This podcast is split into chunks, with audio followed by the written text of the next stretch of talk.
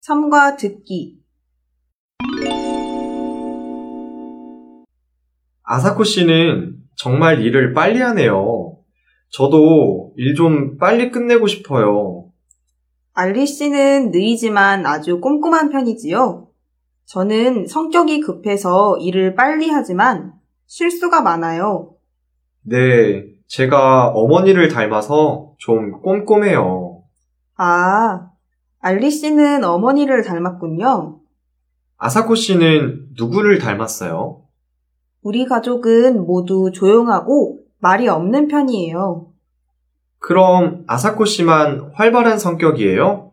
네, 저만 성격이 달라요. 다 내성적인데 저만 외향적이에요.